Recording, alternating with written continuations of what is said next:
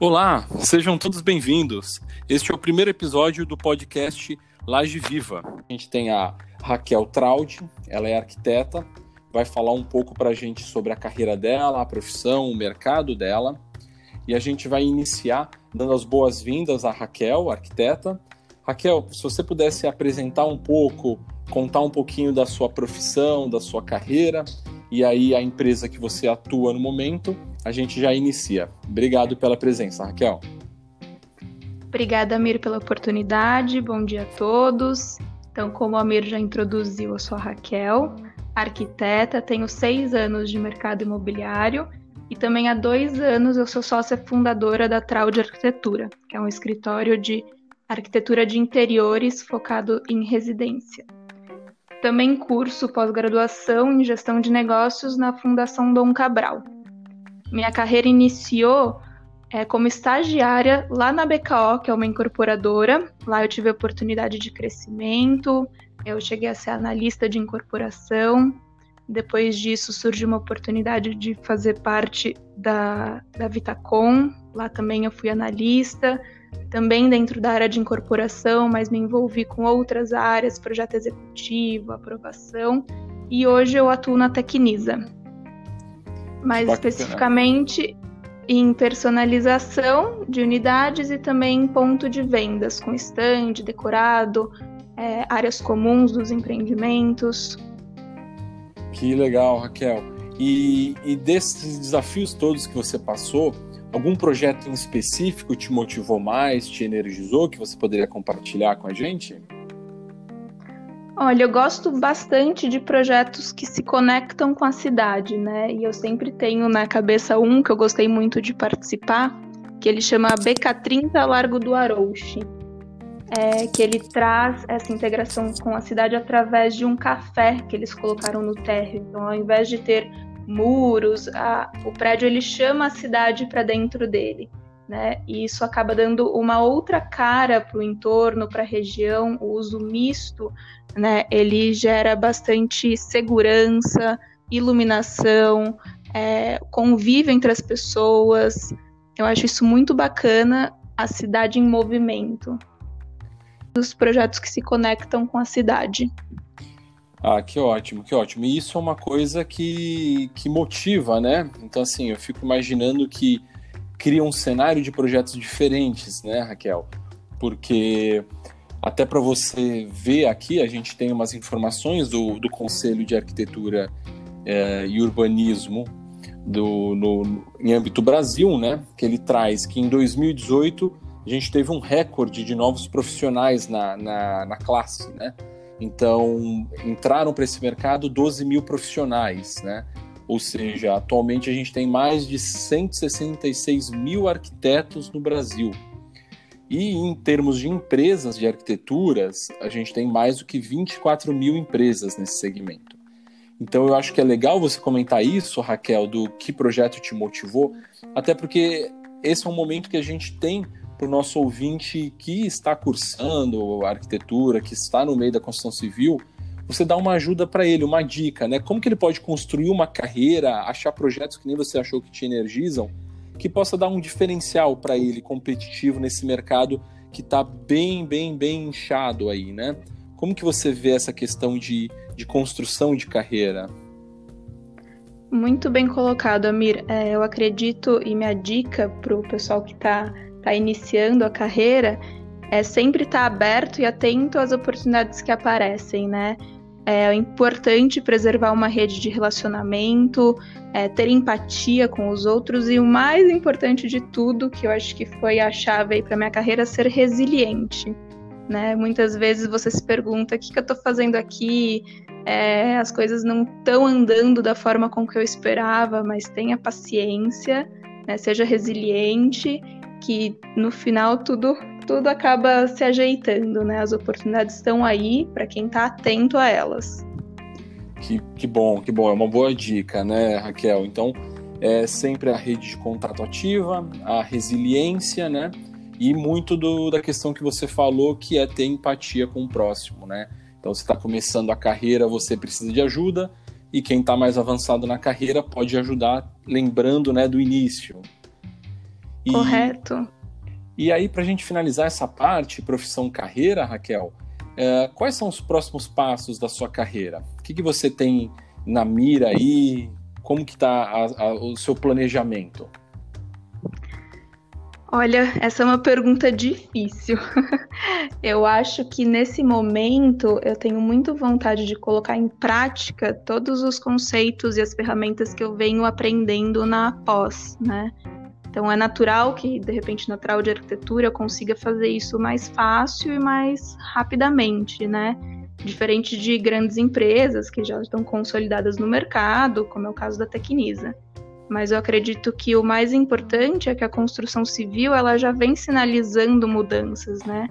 É, essas empresas estão atentas à mudança de formas de trabalho, né? Os jovens hoje em dia eles vêm com uma cabeça completamente diferente. Essas empresas elas têm que se reestruturar para continuar construindo uma carreira sólida. Então eu fico muito feliz em fazer parte dessa nova onda, né? E de certa forma poder contribuir junto ao meu núcleo de trabalho. Legal. Então, aproveitando esse gancho que você traz da questão da construção civil, acho que a gente pode encaminhar agora na sua conversa para a segunda etapa da sustentabilidade e o mercado da construção civil. E eu, eu trago umas informações aqui também bem interessantes, Raquel. É, agora que a gente vive esse momento aí de, de Covid-19, a gente tem algumas alterações do cenário, algumas movimentações, né? Mas eu, de informação muito interessante nesse momento, a gente tem que a, a Caixa liberou um pacote de estímulo de 43 bilhões de reais, segundo CAGED, para o setor que é responsável por 2 milhões de empregos formais e mais de 6 milhões de empregos informais. Então, a gente consegue entender que a, o segmento da construção civil é muito importante para o Brasil. E, e, a gente vê os pacotes de estímulos no momento onde a gente tinha uma perspectiva de 2020 ter um crescimento de 3% do, do setor da construção civil, em comparação ao ano anterior, que muito do que o Sinduscom São Paulo traz para nós é que essa projeção ela ainda pode ser alcançada desde que a gente tenha um apoio do governo federal. Então eu acho que é legal, Raquel, agora a gente debater um pouquinho desse momento da sustentabilidade, sustentabilidade do mercado da construção civil, porque a gente vê pacote de estímulo, a gente vê um certo otimismo nesse mercado que ficou aí quase cinco anos em recessão, né, e, e voltou agora a ser um segmento de destaque. E eu queria até entender com você o seguinte: como que esse mercado olha para a sustentabilidade, né? Então, agora nesse tempo de Covid, de, de, bloqueios, de quarentena, a CETESB divulga informações, né, de uma diminuição de 50% de poluentes durante essa quarentena obrigatória. Mas fora esse momento, Raquel, que a gente vive, como que o mercado da construção civil, e aí você pode falar das suas experiências é, passadas, da Tecnisa, da Traude, né? É, como que vocês se movimentam nesse mercado da sustentabilidade para a construção civil? Maravilha, Amir. Acho que sustentabilidade é um assunto que ele está cada vez mais em alta, né? A gente já escuta sobre o tema já há muitos anos, mas eu acho que principalmente no momento atual vai se tornar é, realmente o foco das empresas. Né? A construção civil ela tem uma responsabilidade com o meio ambiente e com o consumidor final muito forte. Né? Eu acho que o mundo hoje em dia está pedindo formas mais conscientes do uso dos espaços, é, da moradia, né, dos locais públicos, né? E a Tecnisa já há muitos anos ela enxerga essa mudança no perfil do consumidor que está cada vez mais antenado e exigente né, em relação aos diferenciais de sustentabilidade nos produtos. É, um case da empresa é o bairro planejado Jardim das Perdizes, que desde a construção, né, quando ele foi pensado, o terreno era um brejo. Então, desde fazer a terraplanagem, foi se pensado é, como utilizar 100%, reaproveitar 100% do material e como movimentar a terra de forma com que a gente diminuísse a quantidade de caminhões na rua, levando terra para lá e para cá. Então foi feita uma movimentação do terreno já de forma a mitigar tudo isso, além da construção do stand, que também foi pensada de forma sustentável, foi feita em estrutura metálica, de forma que depois ele pudesse ser, inclusive, doado para a prefeitura, para se transformar num museu. Então, seria uma construção que ela seria móvel, né? E os edifícios propriamente ditos, eles utilizam conceitos de sustentabilidade. Né? Então, eles têm medidas para redução de energia elétrica, então a gente tem geração elétrica, é, usina de compostagem, utilizamos placas solares. Tem um dos edifícios que ele tem um novo conceito de, elevador, é, de gerador, que é um gerador a etanol. Então, os próprios edifícios eles foram pensados né, no, em todas as premissas da sustentabilidade. Que legal. É... Que, que, bom, é bom ter essas informações, né, Raquel? É, dá, dá um horizonte para a gente mais otimista, né? Sim. Acho que também uma coisa bastante interessante, eles utilizaram canteiro sustentável. Então, todos os funcionários durante a obra, eles tinham é, banho quente sem gastar nada de energia, porque toda a energia já estava sendo gerada, inclusive durante a fase de obra.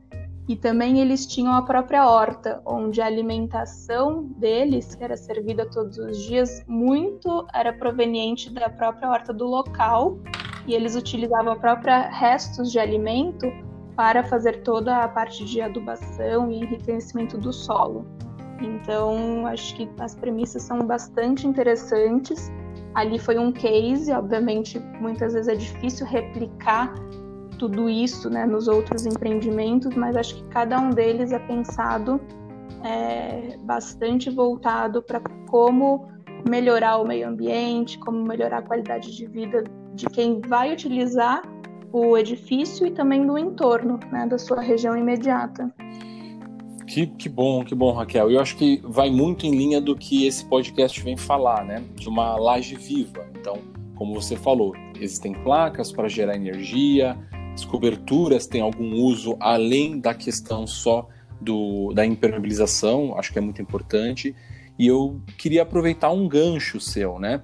Então, assim, quando você fala das questões das hortas, e aí a gente vê o movimento da agricultura urbana, como você vê isso participando ativamente dentro dos projetos de condomínios, né, sejam residenciais, comerciais, como que você percebe que isso poderia ser passado para o consumidor final como um diferencial, como a, a, cidade gerar o alimento, o condomínio gerar seu alimento, né, principalmente nesse momento de Covid? Qual que é a sua visão sobre isso na incorporação dos projetos de, de edificação? Olha, eu acho que é o, ele está super alinhado com o momento de hoje. É, a gente fala bastante no conceito wellness, em saúde, bem-estar, em resgatar um pouco do passado, então aquela comida caseira. E quando a gente pensa em ter né, a horta urbana dentro de um edifício, onde os moradores do prédio, eventualmente até o bairro, poderiam se é, aproveitar isso para fazer sua alimentação diária, eu acho que tem é, dá muita liga né, com, com o que a gente tem visto hoje. Inclusive tem um novo certificado chamado Fitwell, que ele acaba trazendo, é, ele apoia a criação de ambientes mais saudáveis e que promovem uma melhor qualidade de vida para os moradores de grandes centros urbanos. Então, uma dos pilares que ele fala é de uma alimentação saudável. E a gente já vê é, incorporadoras hoje em dia já se preocupando em ter essa certificação. Legal. E você vê que então existiriam espaços nas edificações, né? Então, como as lajes que ficam sobre o subsolo, a laje de cobertura da torre. Você acredita que em algum momento essas lajes poderiam incorporar então uma parte de hortas urbanas, agricultura urbana? Com certeza, Mir. É, além da agricultura urbana, acho que dá uso né, para esses espaços que muitas vezes eles são subutilizados, principalmente quando a gente pensa na cobertura, né? Que geralmente é um espaço é, largado, que não tem ninguém tem acesso e pensar como seria bacana, né, ter uma laje verde, pensando também no uso, então de uma horta, de um ambiente de lazer, é, de uma praça de descanso, um lugar para leitura, um lugar que você pudesse aproveitar, fazer uma vitamina D. Eu acho Bom. que hoje em dia a gente precisa desses pequenos detalhes no nosso dia que acabam fazendo a diferença. E vocês, na, como visão da, da Tecnisa, da Traud, vocês começam a receber algumas demandas de clientes questionando o uso desses espaços como área produtiva, como área de descanso, ou ainda você vê isso como algo mais secundário? Ainda não está na escolha da pessoa falar, ah, vou adotar a compra num projeto que tenha uma área de horta comunitária, uma área de agricultura urbana, uma laje que, que tem uma vegetação. Vocês veem já alguma busca nesse sentido? Sim, sim. Acho que justamente as pessoas é, querem é, ter o verde na vida delas quando a gente mora em São Paulo, em outras cidades grandes. É, isso faz muita falta e hoje já é uma necessidade do ser humano, né? Então, sim, eles buscam projetos que além de serem é, benéficos para o meio ambiente, tragam benefício para eles. Então, é muito bem visto é, a horta um, ou é, acompanhar né, o crescimento de uma vegetação, é, ter áreas para pets, né? Porque hoje em dia o pet se tornou já o, filho, né? Muitos casais deixam de ter filhos e tem o cachorro, o gato como é, parte da família. Então, uma área verde para levar o, os pets, ou se tem crianças, áreas verdes de parquinho, né, onde a criança possa ter contato com a terra. Isso está sendo muito procurado. Acho que o mundo está pedindo isso, né? Além do que a gente vê muita coisa em inovação digital, eu acho que também tem essas outras inovações que são muito mais para trazer saúde e bem-estar para o ser humano. Que, que legal, que legal, Raquel. E então vamos, vamos encaminhar a nossa entrevista aqui para a terceira parte, né? Que é o Gente como a Gente. Então acho que esse é um momento, Raquel, para as pessoas que estão ouvindo entender o que, que um profissional também que nem você faz no tempo de lazer, o que descansa, qual que é o equilíbrio que você encontra na vida, né? A gente ouve muitos podcasts falando sempre da profissão, da atuação, mas a gente esquece que tem um ser humano por trás, né? Então, uma dica aí pra gente, Raquel, como que é a sua rotina semanal, como são seus hábitos, o que, que você consegue fazer aí nessa sua vida corrida, atuando em, em, em duas frentes aí de, de trabalho na arquitetura? Olha, eu te fiz a opção né, de ter uma vida sem carro, então eu sempre priorizei morar perto do meu local de trabalho.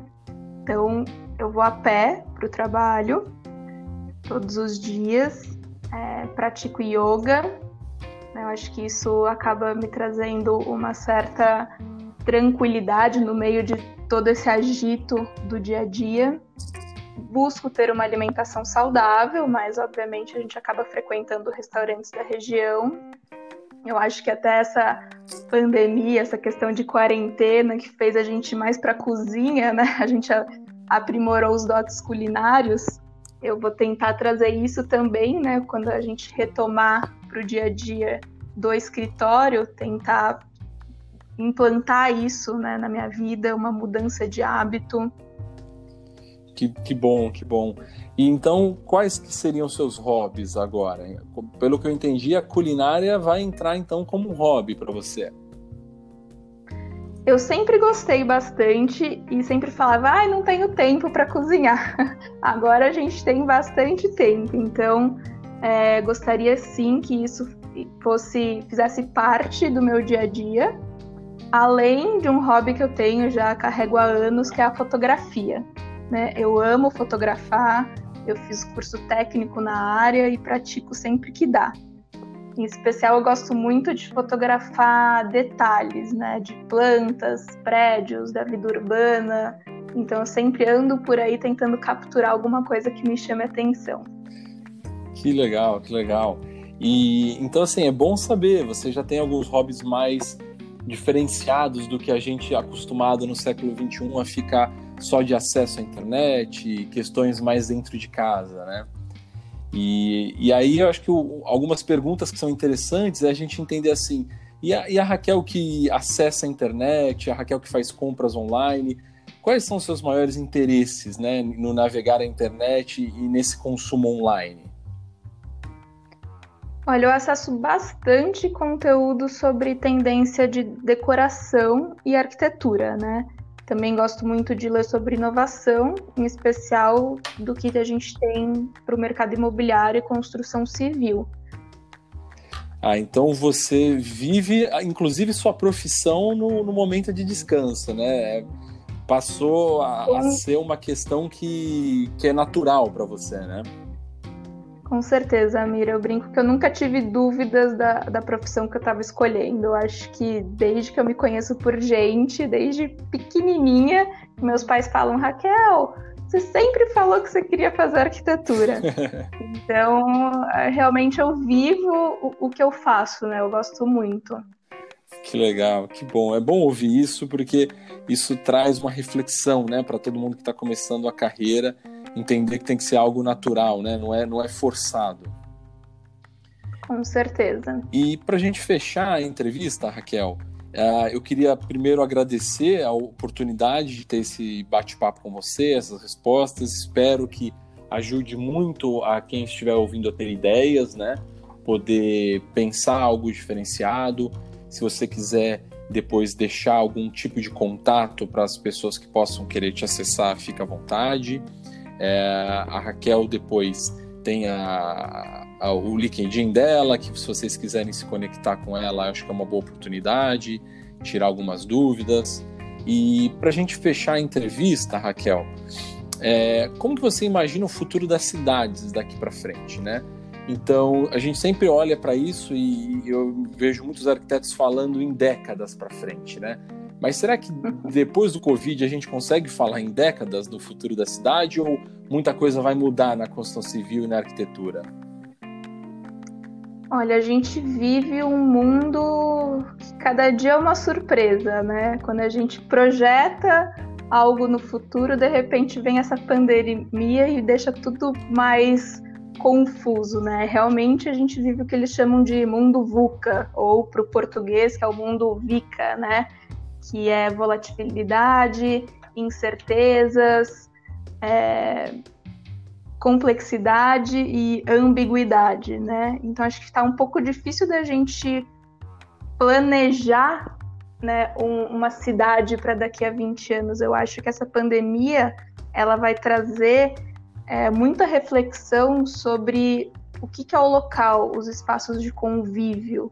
Né? Eu acho que vai ter um desejo e uma importância é, que o espaço público ele vai ter assim uma dimensão vai se falar sobre o espaço público as pessoas vão querer se encontrar porque o ambiente fechado vai deixar de, de ser seguro. Acho que as pessoas vão sofrer aí uma uma consequência desse momento onde elas vão por algum tempo ter insegurança em frequentar espaços fechados com muita gente então, os espaços ao ar livre, parques, a própria rua vai ser o ponto de encontro. E daí a gente vai ter que conseguir antecipar uma tendência para tentar projetar né, a cidade do futuro.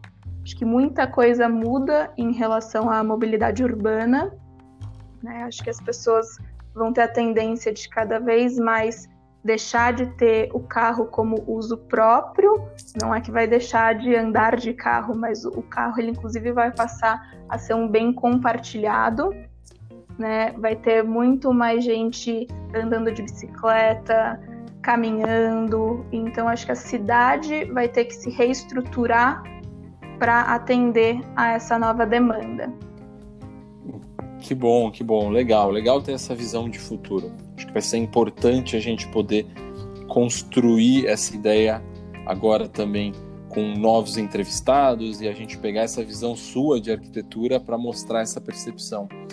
E Raquel, se você quiser deixar alguma mensagem, algum recado para as pessoas que acompanham a gente, fica à vontade. Olha, eu acho que a, cada um dos nossos ouvintes né, deveriam hoje pensar um pouquinho no que eles, como indivíduos, poderiam mudar em sua rotina e nos seus hábitos, de forma que gere valor ao meio ambiente e à sociedade. Eu acho que praticar ações do bem, espalhar o bem, consequentemente a gente acaba colhendo o bem como indivíduo e como sociedade. Né? A mudança começa dentro de cada um de nós. Que... Então, acho que essa é a minha mensagem. que ótimo, que ótimo. Obrigado pela mensagem, Raquel. Aqui com a gente, então, finalizando a entrevista, a arquiteta Raquel Traude. Muito obrigado pela sua presença. Agradeço muito esse momento da gente entender um pouco da sua profissão, entender um pouco do mercado e todo esse conhecimento que você passou para a gente, Raquel. Muito obrigada, Amir. Agradeço a todos pela atenção. Me sigam no LinkedIn. Tem o meu e-mail que depois eu posso disponibilizar através do link do podcast. Que ótimo. E até a próxima. Muito obrigado, gente. Até a próxima e fiquem plugados.